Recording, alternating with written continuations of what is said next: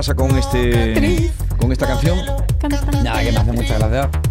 Ay, perdona, me hace mucha gracia porque habla mucho de esto, ¿no? De, de aparentar ser un montón de cosas sin ser nada, porque al final eh, no, no es el deseo de ser nada, es querer proyectar una imagen por delante de lo que hacen, ¿no? Bueno, la voz que ustedes escuchan es de Buenaventura del Charcolea, psicólogo, psicoterapeuta, tiene consulta en Marbella, también en Granada, es autor de bestseller eh, Hasta los cojones del pensamiento positivo. Ese, ese era el título, con 10.000 ejemplares vendidos en España. Y hoy viene a presentarnos su último libro que es Te estás jodiendo la vida.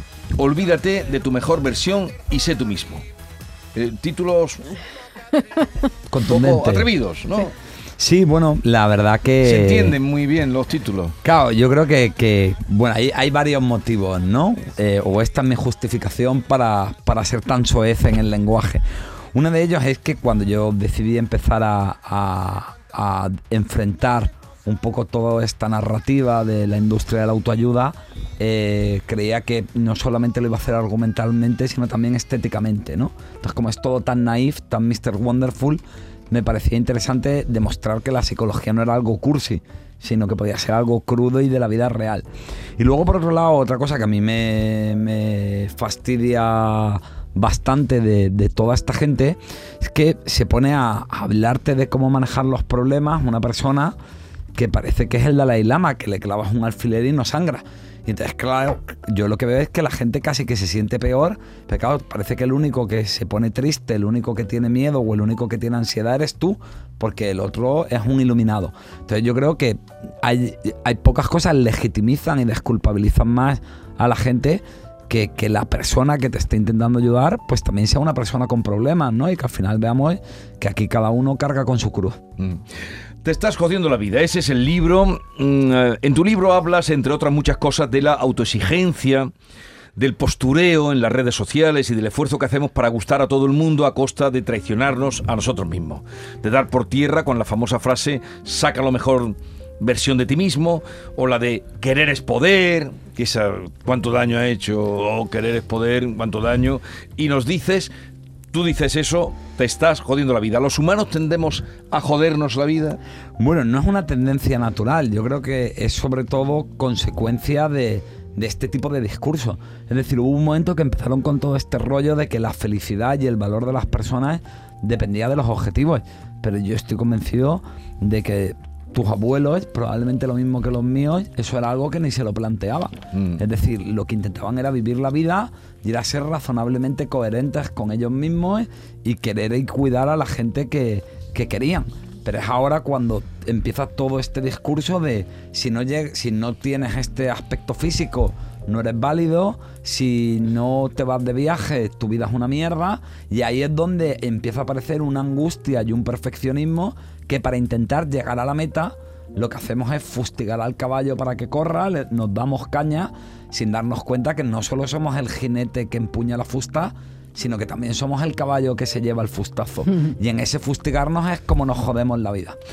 Dices, somos una cultura deshumanizada en la que parece que todo tiene que ser bonito e instagrameable. Esta palabra te la has inventado, pero está muy bien colocada.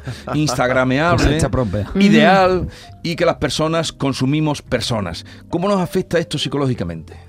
Bueno, claro, es que eh, eh, esto es un, un- un punto muy bueno, ¿no? Es decir, el impacto que tiene todo esto. El problema es que nosotros empezamos a ser un producto cuyo valor depende de- del rendimiento y de sus características, ¿no? Porque, porque claro, ya la autoestima depende de, de los objetivos que consigue y claro, empezamos a ver al otro también como un producto. Es decir, fíjate que en todo este discurso de las personas tóxicas o las personas que te ayudan a crecer como persona, rodéate de aporta o aparta y todo este tipo de lemas, al final lo que te están diciendo es no te vincules con otra persona por el afecto y por la relación, sino por lo que puedes sacar del otro.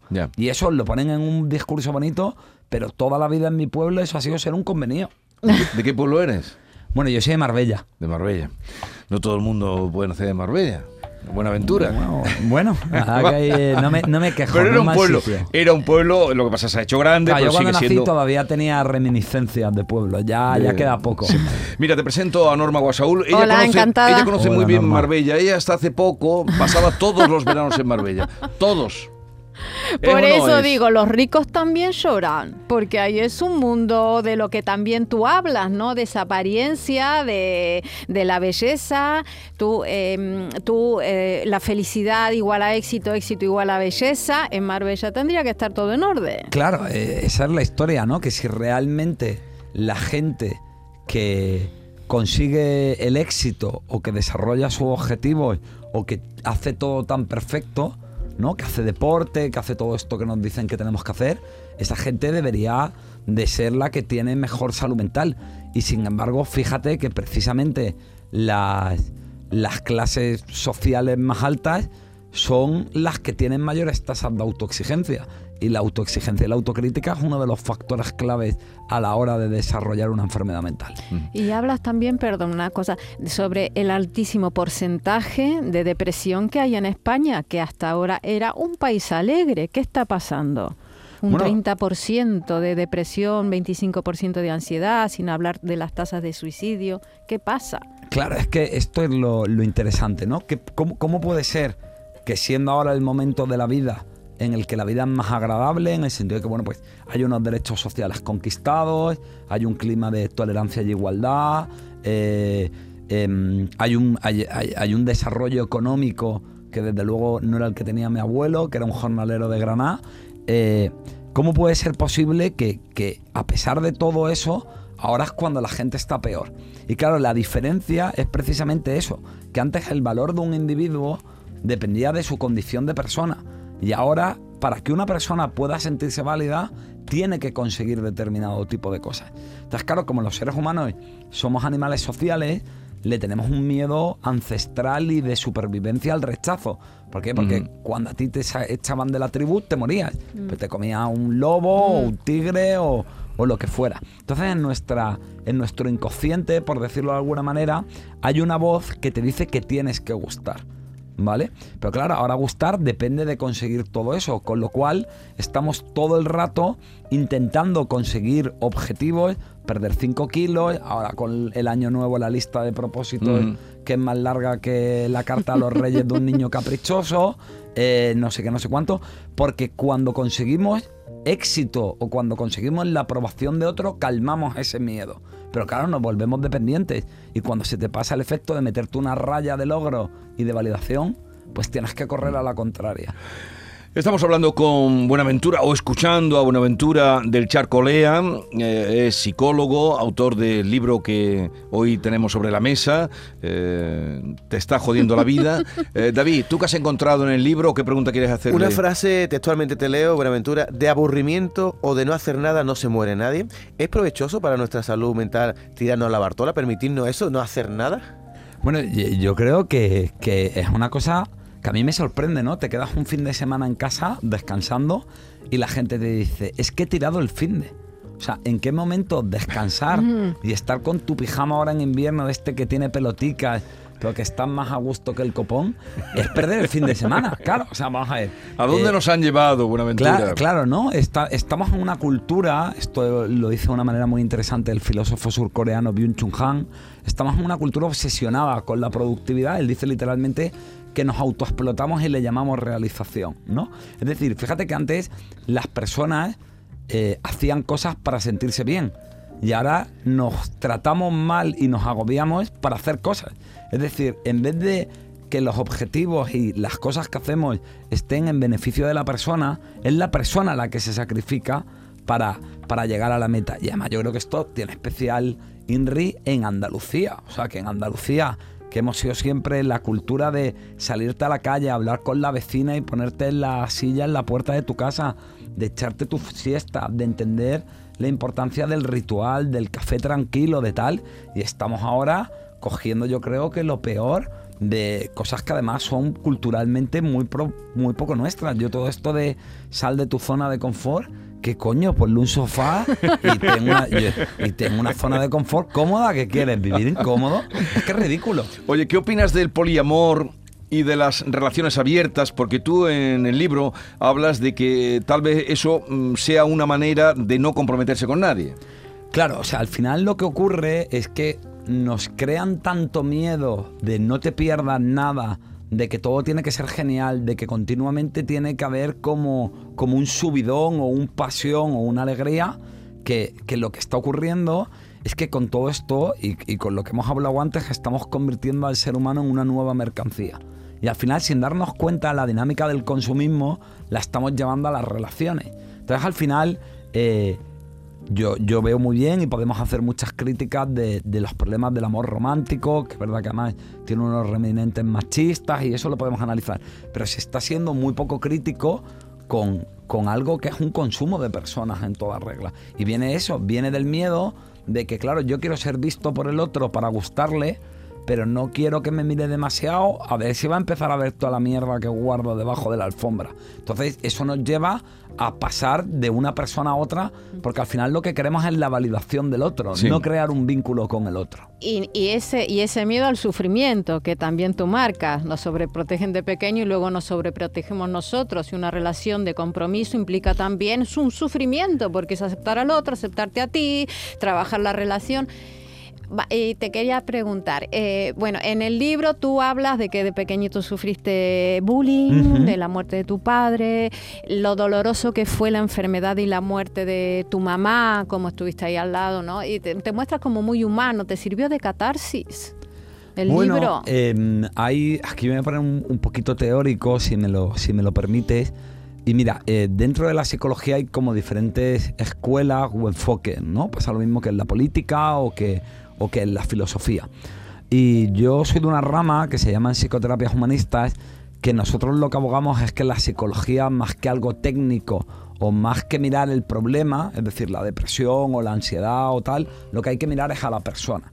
O sea, es la idea de un enfoque centrado en la persona y la idea de que la terapia tiene que ser un encuentro persona a persona. Entonces se supone que el terapeuta humanista tiene que hacer tres cosas. Uno es ser empático, mm. que bueno, creo ya que hoy en día todos entendemos lo que es la empatía. Otra cosa es la aceptación incondicional, que es no juzgar al otro, no, no evaluarlo como bueno o malo. Y luego hay una tercera idea que es la autenticidad. Es decir, que el terapeuta no tiene que ir, lo que, lo que hablaba un poco al principio, de, de, sabio que tiene todas las respuestas, ni de técnico que deshumaniza al paciente y lo convierte simplemente en un diagnóstico, sino que la terapia tiene que ser un encuentro persona a persona. Y entonces la, lo bonito del encuentro se da en la autenticidad, ¿no? Entonces yo tenía claro que, yo esto lo he visto mucho, yo cuando empecé a ser buen terapeuta, fue cuando dejé de intentar de ir de terapeuta que sabía y intentar impresionar al paciente, que eso era fruto de mi inseguridad porque era un terapeuta novato, y fue cuando yo empecé a sentirme cómodo a hablar también de mis problemas, a hablar también de mis dudas, a hablar de mis inseguridades, porque claro, como nadie habla de esto, el paciente tiene la sensación de que eso que sufrimos todos en silencio solo le pasa a él, porque él es el único inválido, porque todos los demás parecen que están muy seguros. Y no hay nada más liberador y más legítimo que un terapeuta que te dice, oye, pues yo también lo paso mal, yo también tengo dudas, yo también me cago en la puta. Bueno, perdón, yo es que soy muy ordinario, pero o, o yo lo que sea, ¿no? Entonces a mí me parece que, que rehumanizar la sociedad y sobre todo la psicología es algo urgente y necesario. A ver, ¿por qué crees que mmm, tenemos un porcentaje tan alto de depresión en nuestro país que se tiene por un país alegre, o eso creíamos, como es España? Porque hay un dato, el 30% de los mayores de edad han pasado por momentos de depresión o de ansiedad. Vale, o más, o son pues, más de 30%. Aquí hay, aquí hay dos cosas, ¿vale? Una de ellas, o, o dos, sería mucho más complicado, pero a bulto sí. hay dos historias. Una de ellas, que esto también es llamativo, como toda esta industria del desarrollo te dice que todo depende de tus herramientas, de tus habilidades. Hay que tener más herramientas que el Leroy Merlin, ¿vale? o Doraemon, yo qué sé, por tirar de, de, lo que veía yo en la banda de chico. Y, o, o, te dicen que todo depende de cómo lo ves, de, de si te esfuerzas en alcanzar tus sueños, de si procrastinas. Y, eso parece que no, pero es la privatización del malestar humano. Es decir, hay una parte del bienestar que tener un contrato temporal no influye en que tú estés intranquilo y tengas ansiedad. Eh, tener 30 años y seguir viviendo con tus padres no influye en que tengas una depresión. Entonces, o, o esta deshumanización de la que estamos hablando, de que, de que ya no conoces a tu vecino, de que no tienes tiempo para tomarte un café tranquilo con un compañero, todo eso social afecta muchísimo al bienestar. Y es verdad que somos una sociedad en la que la estabilidad, ya esto que dicen de que hay que reinventarse, hay que cambiar, todo eso está muy bien, todo eso es lo que requiere la economía, pero el ser humano tiene un cerebro diseñado para vivir mal la, la inestabilidad. Los cambios no le gustan a nuestro cerebro porque se siente vulnerable, se siente en peligro. Entonces tenemos eso por un lado y luego por otro lado eh, la cuestión de esto es precisamente desde mi punto de vista es consecuencia del perfeccionismo, de la autoexigencia y de la autocrítica. Porque claro, mira, si, si yo me pongo a, hacer algo, te, voy a poner un ejemplo muy sencillo. Estaba en Cuba y, yo bailo salsa. Entonces cuando fui a Cuba eh, llevaba muy poco tiempo bailando. Y entonces estando allí me acuerdo que estaba en, Matanzas, un pueblo colonial, precioso, con una puesta de sol, bueno, una estampa. Y entonces mientras mi novia bailaba con, con, un cubano guapísimo, que además no le pisaba los pies como yo, pues estando yo allí apoyada en la barra, viendo un ojito, se me, se me acercó una cubana y me dijo, oye, ¿quieres bailar y tal? Y le digo, vale, tal. Y le digo, pero yo no sé mucho, tal, yo muy apurado. Y entonces, bueno, bailé, aquello fue un desastre, le pisé dos veces. Yo creo que parecía más que le estaba haciendo taekwondo porque le gelé la muñeca mal. Bueno, entonces yo cuando terminé muy apurado, le dije, oye, perdona, es que, es que no sé bailar y tal. Y la tía me miró sorprendida y me dijo, papi, ¿disfrutaste? Y le digo yo, sí, claro. Y me dijo, entonces, ¿supiste bailar? Y yo creo que esa ha sido una de las grandes lecciones. O sea, eso fue una hostia. Papi, disfrutaste. Pero que te pregunta así con ese nombre. Papi, disfrutaste. Claro, claro. ¿Te gusta bailar? Pero, pero, esa ha sido una de las grandes lecciones de. O sea, eso, esa tía me ha enseñado lo mismo que Freud, como poco. ¿no? es decir, y, perdona, lo, lo, que quiero decir es que ese es claro. O sea, mira, una de las cosas que ocurren en la depresión es que dejas de disfrutar o dejas de tener energía para hacer cosas, ¿no? Esa persona que está en la cama, que no le apetece nada, que tal. Claro, si cuando yo hago algo estoy agobiado con si lo estoy haciendo bien o mal, si yo todo me lo llevo a la excelencia, coño, yo no soy bailarín profesional. Pues supongo que cuando lo que importa es que cuando me voy a bailar me lo pase bien. ¿Qué importa si hago el baile bien o hago el baile mal? Hombre, me preocupará atender bien a mis pacientes, y el problema es que lo hacemos con todo. Ya todo tiene que ser excelente, perfecto, genial. Entonces, claro, estamos perdiendo la capacidad de disfrutar y estamos siempre sintiéndonos mal porque no estamos a la altura de esa perfección. lo, marcas mucho en el libro eso, el tema de no aspirar a... Una pregunta más y dejamos a una aventura que tiene lío. Bueno, en este programa tenemos el objetivo de ser felices, también de intentar transmitirles a nuestros oyentes. Intentarlo, intentarlo. Y muchos psicólogos que pasan por aquí pues le hacemos esa pregunta, ¿no? Que, ¿Cuál es el secreto de la felicidad? Todos dicen que es la ausencia de problema, pero tú introduces en tu libro un, concepto que no había escuchado, que es la coherencia con uno mismo. Bueno, es llamativo porque si tú miras la historia de, la filosofía, el primero que empieza a hablar de, coherencia es Aristóteles, y eso continúa inalterable hasta Nietzsche, Kant, Ortega y Gasset. O sea, en, en 4.000 años de historia, todo puto Dios te hablaba de la coherencia. ¿Qué es lo que pasa? Que eh, eh, esa es la historia. O sea, yo creo que el problema es creer que la felicidad es ese subidón, es esa efervescencia. Lo mismo que el amor no es la pasión ni es ese entusiasmo que hay en los primeros meses. Yo creo que la felicidad es un estado de paz interior. Y yo creo que la paz interior viene cuando tú no estás en una guerra civil contigo mismo y cuando tú las cosas te pueden ir mejor o peor, que lógicamente te va a afectar, pero tú más o menos estás satisfecho con cómo te comportas y con la vida que tienes. A ver, eh, Buenaventura, ¿lo raro gusta o crea rechazo? ¿Lo diferente gusta o crea rechazo? Pues, pues bueno, yo creo que, que depende. Yo entiendo que el mensaje que tengo va un poco a contracorriente y a mí la experiencia que te puedo decir es que la mayoría de mis lectores son lectores de autoayuda tradicional que hay un momento en que empiezan a sospechar que, oye, ya he hecho, cada año hay un método de la felicidad nuevo, ¿no? O sea, me refiero, si ya lo hemos descubierto, ¿por qué al año siguiente sale otro, ¿no? Entonces eso empieza a olerles ahí un poquillo a, a, chamusquina eh, y, de pronto ven un nombre larguísimo y unos títulos muy irreverentes y bueno, al principio un poco desde el humor empiezan a leer esto y, creo que empiezan a encontrar algo que, que es menos ideal pero que quizá es más honesto, más humano y más realista. Y más auténtico. Bueno, así es Buenaventura del Charcolea. Eh, en fin, ya hablaremos otro día, puesto que no sabía que vivías por aquí, por Andalucía, que estabas entre Marbella y Granada. No, aquí, Estás por aquí. no me saca de aquí ni los antidisturbios, vamos. Te estás jodiendo la vida, chico. Es lo que te faltaba poner aquí. Te estás jodiendo la vida, papi. Tal cual. Olvídate de tu mejor versión y sé tú mismo. Este es el libro que hoy le hemos presentado. Gracias por la visita. Y que tengas un buen día en, en Sevilla. Pues nada, muy contento de estar aquí. Adiós.